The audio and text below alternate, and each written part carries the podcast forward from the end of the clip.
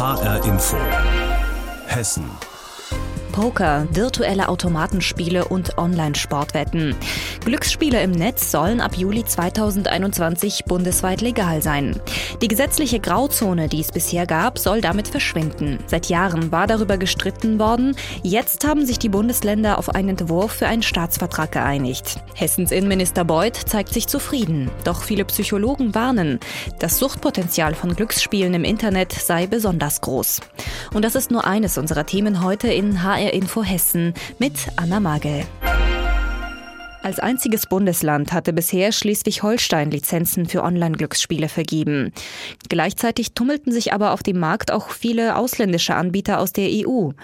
Die wurden von den Behörden mehr oder weniger geduldet. Jetzt soll es für den boomenden Markt einheitliche Regeln geben. Außerdem soll eine neue Aufsichtsbehörde die Anbieter kontrollieren. Unser landespolitischer Korrespondent Christopher Plass mit den Einzelheiten. Peter Beuth, der hessische CDU-Innenminister, kann aufatmen. Die Regulierung des Glücksspiels in Zeiten des Internets ist einen großen Schritt weitergekommen. Nach zehn Verhandlungen haben die Bundesländer eine Grundsatzeinigung erzielt, dass und wie auch Online-Glücksspiel bundeseinheitlich geregelt werden sollte, damit es bundesweit legal angeboten werden kann. Wir haben die Chance, dass wir damit den Spielerschutz, den Jugendschutz gewährleisten können. Das konnten wir in der illegalen äh, Situation, die wir im Moment haben, nicht. Und deswegen bin ich froh darüber, dass wir diese Einigung erreicht haben. Der Staatsvertrag soll erst 2021 in Kraft treten. Vorher müssen unter anderem die Landtage noch zustimmen. Und auch eine Anhörung der Branche ist noch geplant. Aber wie es aussieht, steht das Konzept. Angebote für Online-Glücksspiele wie Poker oder Online-Automaten sollen erlaubt sein, müssen aber genehmigt werden. Da der Spielsucht nicht Vorschub geleistet werden soll, wird es für sogenannte Risikospieler eine Sperrdatei geben. Hessen hat mit dem System Oasis bereits Erfahrungen gesammelt. Limitiert wird auch der Spieleinsatz. 1000 Euro pro Monat maximal. Das soll auch überwacht werden. Für die interessierten Spieler müssen die Anbieter sogenannte Spielerkonten einrichten. Bei diesem Punkt hat Hessens Innenminister noch technische Vorbehalte. Es ist in der Tat, mal, da mache ich jetzt noch mal einen kleinen Vorbehalt, technisch glaube ich sehr, sehr aufwendig, wenn wir das, das Spielerkonto sozusagen dann über die unterschiedlichen Spielarten vernetzen. Das wird eine technische Herausforderung werden, aber die werden wir am Ende auch noch äh, bewerkstelligt bekommen. Hauptsache Einigung, denn das Thema hatte die Bundesländer entzweit. Seit Jahren haben sie miteinander gerungen. Schleswig-Holstein war sogar ausgeschert und hatte eine eigene Regelung, um das Online-Spiel zu legalisieren. Auch für Hessen wäre das denkbar gewesen. Aber einen Flickenteppich mit unterschiedlichen Regelungen wollten die Staatskanzleien dann am Ende auch nicht riskieren. Und der Handlungsdruck beispielsweise aus dem Hessischen Landtag war groß. Beispielhaft der FDP-Abgeordnete Stefan Müller im Dezember. Das, was im Moment dort in diesem Markt stattfindet, kann so nicht stattfinden. Und sogar diejenigen, die es betreiben möchten, sind der festen Überzeugung, dass man eine Regulierung braucht und wünschen sich diese Regulierung. Und deswegen ist es, glaube ich, die Verantwortung, dort auch etwas zu finden. Auch wenn die Länder jetzt auf eine gemeinsame Lösung zusteuern, es wird im Netz auch künftig Spielangebote geben, die nicht davon erfasst sind. Von Anbietern, sei es aus Malta oder Gibraltar, die sich von einem Staatsvertrag nicht beeindrucken lassen. Hessens Minister Beuth bleibt aber zuversichtlich. Ich bin mir schon ziemlich sicher, dass diejenigen, die spielen wollen, dass die natürlich die Angebote nachsuchen werden, die legal sind. Und äh, wir werden damit einen großen Teil des Marktes auf die legalen Angebote kanalisieren. Es geht um einen Markt von mehr als 10 Milliarden Euro. Glücksspiele im Internet werden deutschlandweit künftig legal sein. Geplant sind aber auch strenge Regeln, um die Spieler vor Sucht zu schützen. Infos dazu hatte unser landespolitischer Korrespondent Christopher Plass.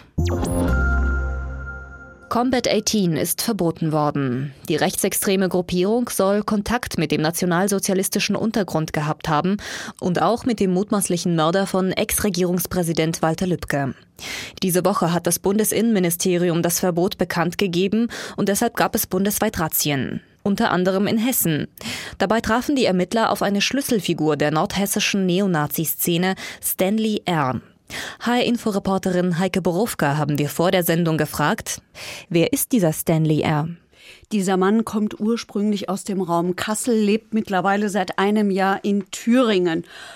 Er ist zunächst aufgefallen, weil er zu einem von mindestens drei Neonazis gehörte, die zur Eudoxie Street Fighting Crew gehört haben. Eudoxie ist eine Rechtsrock Rockband, die eine große Rolle immer wieder spielt, wenn es um Rechtsextremismus und die Neonazis geht. Und diese Fighting Crew, das war praktisch die Security für diese Nazi-Band. Und dann ist er aufgefallen, auch im Zusammenhang mit Sturm 18, das war ebenfalls eine Neonazi-Organisation in Kassel, deren Tattoo er sogar offensichtlich auf dem Bauch trägt. Es gibt das Gerücht, dass es auch einen Zusammenhang zu den toten NSU-Terroristen Böhnhardt und Mundlos gibt. Die sollen 2006 bei ihm auf der Geburtstagsparty gewesen sein. Ich betone, es ist ein Gerücht. Es ist nie wirklich nachgewiesen worden. Der Mann ist vorbestraft wegen gefährlicher Körperverletzung, wegen Nötigung und wegen Diebstahls. Vor einem Jahr ist er dann nach Thüringen gegangen. Dort stand er nach den Recherchen der Kollegen des MDRs unter Beobachtung des Verfassungsgerichts Verfassungsschutzes. Der Verfassungsschutz soll sogar seit einem Jahr seine Telefonate abgehört haben. Jetzt gibt es noch eine zweite Schlüsselfigur, Robin S. und einen Zusammenhang mit dem NSU. Du hast schon darüber berichtet. Roll das doch bitte nochmal auf. Robin S. ist ein verurteilter Neonazi, auch dessen Körper trägt Tattoos mit Nazi-Symbolen, etwa unter dem Kehlkopf trägt er das Tattoo einer SS-Sondereinheit und auf der Wade Combat 18, also auch das Bekenntnis zu dieser Truppe. Er ist verurteilt worden im Jahr 2007 wegen schwerer räuberischer Erpressung zu acht Jahren. Der Zusammenhang zur NSU kommt, weil er seinerzeit in Nordrhein-Westfalen im Gefängnis saß und mit Beate Zschäpe schrieb. Es gibt seitenweise lange lange Briefwechsel, wo die zwei sich austauschen. Es war insofern ganz spannend, weil Beate Zschäpe da sehr deutlich eigentlich ihr Gedankengut gezeigt hat. Und das ist so, es hat fast eine erotische Komponente gehabt, wie die beiden sich geschrieben haben. Ich kann das deshalb so genau sagen, weil ich diese Briefe alle gelesen habe und man da sehr viel gemerkt hat, eben auch über diese Zusammenhänge und erkannt hat, wie man sich zusammenschließt Was bedeutet dieses Verbot jetzt genau? Das bedeutet jetzt, es darf auch keine Nachfolgeorganisationen mehr geben. Also das bedeutet, Combat 18 darf überhaupt nicht mehr auftreten. Die sind ja viel aufgetreten mit T-Shirts und in der Musikszene mit Tonträgern und ähnlichem. All das ist ab sofort verboten. Sagt HR-Inforeporterin Heike Borufka über Combat 18. Den Sicherheitsbehörden ist die Neonazi-Gruppe schon lange ein Dorn im Auge gewesen. Jetzt wurde Combat 18 verboten. Mehr als drei Millionen Menschen in Deutschland kommen mit nur einem Job nicht über die Runden. Deshalb muss zusätzlich eine Nebentätigkeit her. Das zeigen aktuelle Zahlen der Bundesagentur für Arbeit. Was das genau für die Betroffenen heißt, darüber informiert uns Ursula Mayer. Die Vorfreude aufs Wochenende der Frankfurterin Aisun ist sie vergangen, seit sie vor fünf Jahren einen Nebenjob angenommen hat, zusätzlich zu ihrer Vollzeitstelle. Denn seitdem arbeitet sie viele Wochen einfach durch, erzählt die Arbeitnehmerin, die 38 Jahre alt ist. Ich bin hauptberuflich bei der LSG am Flughafen Frankfurt beschäftigt, von Montag bis Freitag und Wochenenden arbeite ich beim Nebenjob bei einer Dienstleistungsfirma. Und zwar bei einem Autovermieter. Dort kümmert sich Aisun um die Verwaltung, bei der Catering-Firma LSG Sky Chefs um Personalfragen. So kommt sie oft auf eine 50-Stunden-Woche. Ihre Freundschaften pflegt sie kaum noch, ein Hobby nebenher undenkbar. Aber leider Gottes reicht halt mein Lohn nicht aus als Vollzeitmitarbeiterin. Deswegen muss ich dann halt natürlich nicht jedes Wochenende, aber an manchen Wochenenden muss ich dann da halt meinen Nebenjob arbeiten, dass ich dann überhaupt über die Runden komme. Dadurch hat Aisun jeden Monat etwa 250 Euro mehr in der Tasche. Geld, das sie dringend braucht, um ihren Alltag zu bewältigen. Denn in ihrem Hauptjob verdient sie zwar 2100 Euro brutto im Monat, aber für eine teure Stadt wie Frankfurt sei das noch wenig, sagt die Mitarbeiterin. Vor allem jetzt die Mieten haben sich wieder erhöht und meine Miete hat sich natürlich auch damit erhöht. Strompreise sind teurer geworden und dementsprechend, dass ich mir vieles dann auch noch leisten kann weiterhin, benötige ich diesen Nebenjob. Aisun ist alleinstehend. Wer noch dazu eine Familie zu versorgen hat, für den ist die finanzielle Not oft noch größer, berichtet Peter Martin Cox von der Gewerkschaft Nahrung Genuss Gaststätten. Da kommt der Schulausflug, da kommen zusätzliche Beerdigungskosten, da steigt die Miete. Also das sind so häufige Anlässe, warum Menschen zu mir kommen und sagen, Peter besteht nicht eine Chance auf mehr Lohn. Denn gerade bei den großen Ketten Starbucks Starbucks, McDonald's und Burger King verdienen viele Mitarbeiter laut Cox weit unter 2000 Euro brutto im Monat. Oft bleibe ihnen da gar nichts anderes übrig, als sich einen Nebenjob zu besorgen, meint der Gewerkschafter. Ich kenne mehr Menschen, die einen Nebenjob haben, als die im Gastgewerbe, die keinen Nebenjob haben. Das ist die Regel. Eine wichtige Stellschraube ist für Gewerkschaft und Politik da der Mindestlohn. Der beträgt derzeit 9,35 Euro pro Stunde, sollte aber deutlich höher sein, damit ein Job zum Leben reicht. Immer mehr Menschen in Hessen brauchen mehrere Jobs, um über die Runden zu kommen. Infos dazu hatte Ursula Mayer. HR Info. Hessen. In Deutschland erleiden jedes Jahr mehr als 50.000 Menschen einen Herz-Kreislauf-Stillstand. Nur etwa 10 Prozent überleben einen solchen Notfall. Dabei ist Hilfe oftmals nicht weit entfernt. Bei einem medizinischen Notfall zählt jede Sekunde. Deshalb hat der Landkreis Gießen beschlossen, ein möglichst flächendeckendes Ersthelfersystem aufzubauen. Die Katretter-App alarmiert freiwillige Helfer, die sich in der Nähe zum Notfallort aufhalten. Unsere Reporterin Eva Maria Rösler hat sich diese App schon mal angeschaut und wir haben sie gefragt, wie sie denn genau funktioniert. Ja, die funktioniert im Groben so. Ausgebildete Ersthelfer melden sich beim Landkreis, wenn sie bei Unfällen oder Notfällen in ihrem unmittelbaren Umfeld alarmiert werden wollen und kommt dann eine Notfallmeldung via Katretter rein mit einer bewusstlosen Person, das ist das Stichwort dafür, und der Ersthelfer bestätigt sie, dann schickt die Leitstelle die Koordinaten des Notfalls weiter. Und als erster beim Unfall oder Notfall angekommen, soll dann der Ersthelfer vor allem den Patienten reanimieren, bis der Rettungswagen kommt. Und im Kreis Gießen müssen zum Beispiel jährlich bis zu 230 Menschen reanimiert werden. Und je früher das nach einem Herzstillstand passiert, desto besser sind natürlich die Überlebenschancen für einen Patienten. Und wie geht das konkret, wenn ich mich als Helfer registrieren lassen will? Das geht relativ einfach äh, via Mail an den Landkreis. Und äh, mein Nachweis, dass ich für einen Ersthelfer qualifiziert bin, den schicke ich eingescannt Prozent mit. Und wenn ich dann im Einsatz bin, kann ich mich mit der App-Oberfläche auf meinem Handyausweis ausweisen als Ersthelfer. Wer kann denn alles überhaupt Katretter werden? Alle, die mindestens einen neunstündigen Erste-Hilfe-Kurs belegt haben und das darf nicht länger als ein Jahr zurückliegen. Aber es gibt auch die Möglichkeit, sich vom Landkreis ausbilden zu lassen und dann Katretter zu werden. Und für diese Ausbildung hält der Kreis sogar 21.000 Euro im Jahr bereit. Und Ziel ist es, bereits in diesem Jahr 1000 Ersthelfer via App im Notfall verständigen zu können. Aktuell sind es 73 Katretter, aber das sind die Testpersonen äh, und die kommen meistens alle jetzt noch aus dem Rettungsbereich sagt HR-Inforeporterin Eva Maria Rösler über die App Katretter. Mit ihr sollen im Notfall freiwillige Helfer alarmiert werden. Das Gespräch haben wir vor der Sendung aufgezeichnet. Fast in jeder Stadt oder Gemeinde ist es das gleiche Problem. Morgens vor dem Schulbeginn herrscht Chaos auf den Straßen, vor allem vor den Grundschulen. Es kommen nicht nur Busse, sondern viele Eltern bringen ihre Kleinen mit dem Auto direkt vor das Schultor. In Butzbach war die Situation mit den Elterntaxis so schlimm, dass die Stadt gemeinsam mit der Schule nach einer Lösung suchte. Seit zwei Jahren nun gibt es ein absolutes Halteverbot vor der Schule und es gibt sogenannte Hohl- und Bringzonen, also Haltestellen für Elterntaxis. Taxis. Und die hat sich unser Reporter Klaus Pradella angeschaut. Guten Morgen. Sie stehen hier im absoluten Haltverbot. Auf dem Gehweg. Wir haben hier oben eine Hol- und Bringzone eingerichtet, hier drüben auch. Ne?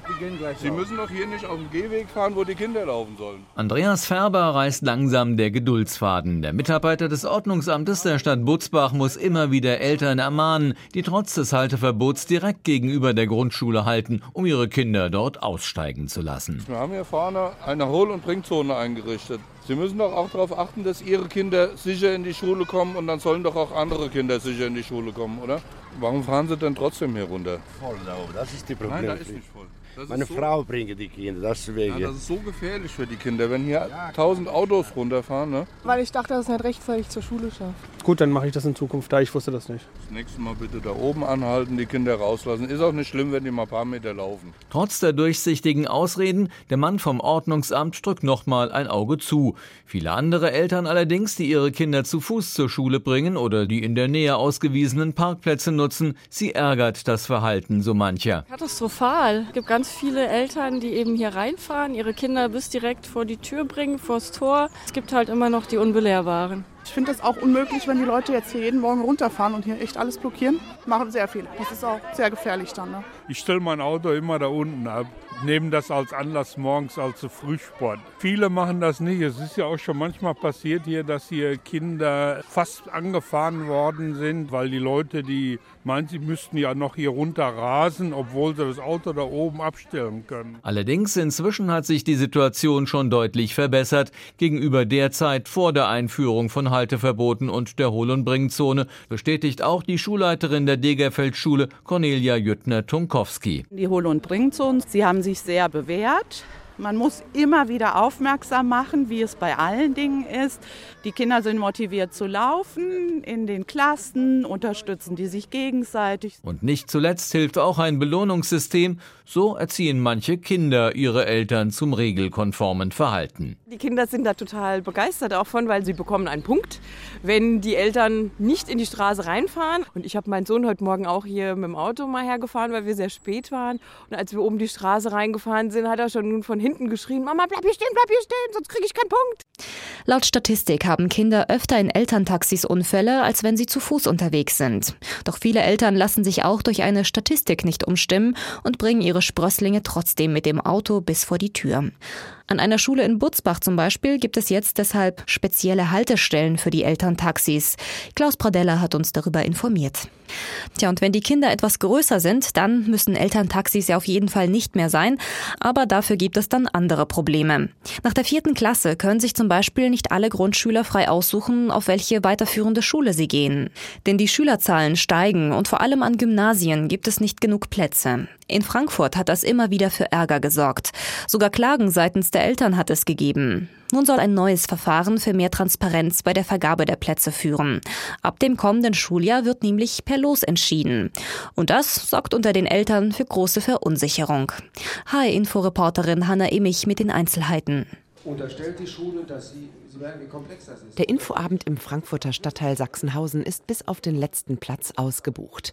200 Eltern von Viertklässlern sind gekommen mit ganz unterschiedlichen Sorgen und Fragen. Unser Sohn ist in der vierten Klasse, will auf die weiterführende Schule und unser Ziel wäre natürlich wohnortnah irgendwie eine Schule zu finden. Das wäre also quasi eine in Sachsenhausen. Normalerweise würde man sein Kind dann eben an der Schule anmelden. Jetzt heißt es, es wird ausgelost. Ich bin besorgt, weil die Zuteilung an den Frankfurter Schulen ja schon seit Jahren sehr, sehr schwierig ist. Ich habe das Gefühl, es ist jetzt wirklich absolut willkürlich und es ist auch für die aufnehmenden Schulen schwierig, aber für mich als Mutter auch. Ab dem kommenden Schuljahr wird an den weiterführenden Schulen in Frankfurt gelost, wenn es mehr Bewerber als Plätze gibt. Das war auch vorher schon so, allerdings erst als allerletzter Schritt.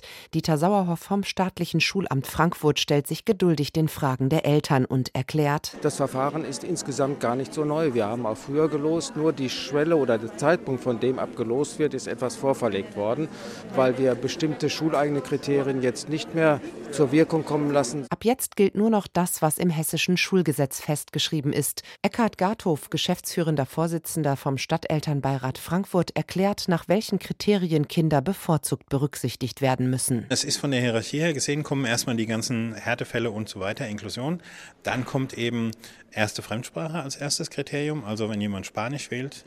Das sind die Kriterien, die als erstes kommen. Als zweites kommen dann die anerkannten Profile, also sprich Musik und Sport. Die beiden vom Kultusministerium anerkannten Profile Sport oder Musik erhöhen also die Chance für Kinder, die in diesen Bereichen begabt sind, an einer solchen Schwerpunktschule angenommen zu werden. Alle anderen Profile können von Schulen nicht geltend gemacht werden. Zum Beispiel naturwissenschaftliche Schwerpunkte, Bilingualität oder Europaschulen zählen nicht mehr.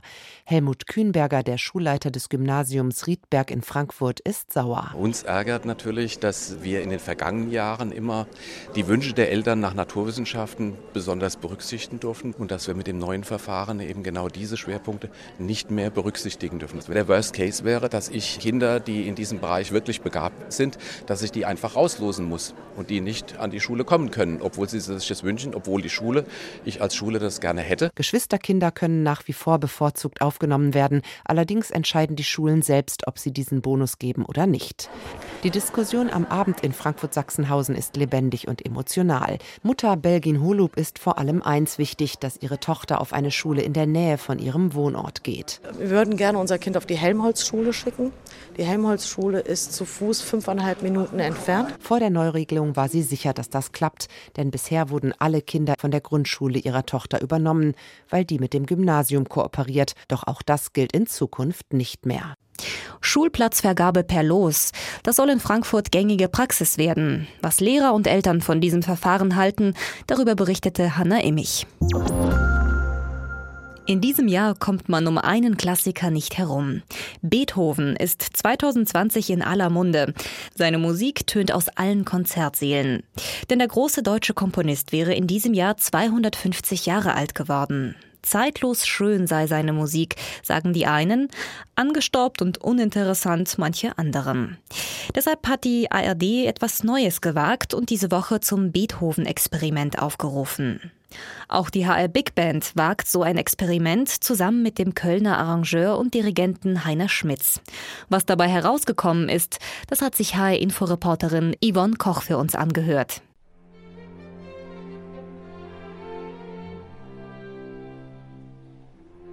So kennen wir Beethoven und die Pastorale, die sechste Sinfonie des großen Komponisten. Dieses Stück ist eines der Werke Beethovens, die von der Big Band des Hessischen Rundfunks neu bearbeitet wurden. Ein Experiment. Ganz bewusst gewagt. Und so klingt es dann während der Proben.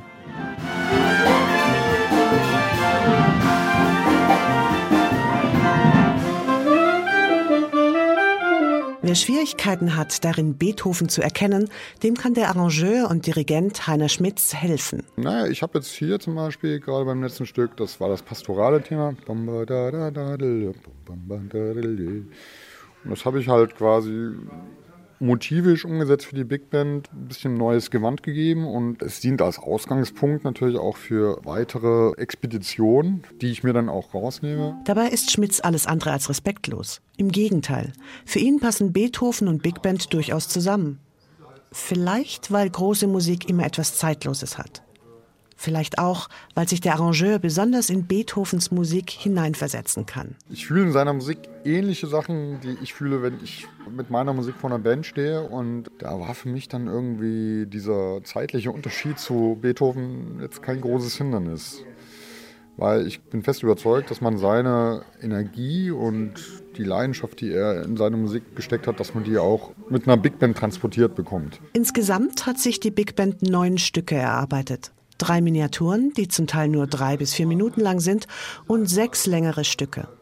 Die sind bewusst vielfältig, mal rätselhaft romantisch, mal heroisch oder auch besonders bekannt, wie zum Beispiel die Mondscheinsonate. Wir kennen die Stücke von Beethoven und die Sinfonien und jetzt zu seinem 250. Geburtstag, da wird mal was gewagt, da darf mal was passieren mit der Musik. Das hat mir großen Spaß gemacht. Aber es ist ein schmaler Grad zwischen zu nah dran und zu weit weg. Ja.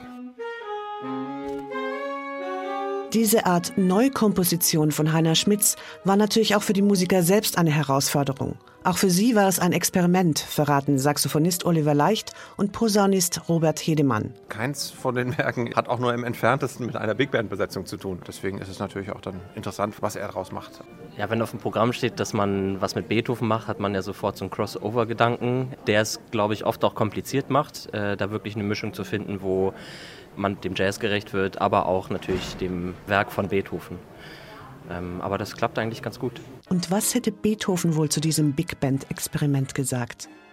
Das hat sich Heiner Schmitz auch schon gefragt. Beethoven war selbst ein sehr neugieriger Mensch, hat viel Konventionen hinter sich gelassen und ich glaube, vielleicht ein bisschen hätte er sich auch gefreut, dass man seine Musik als Ausgangspunkt nimmt für äh, neue Reisen.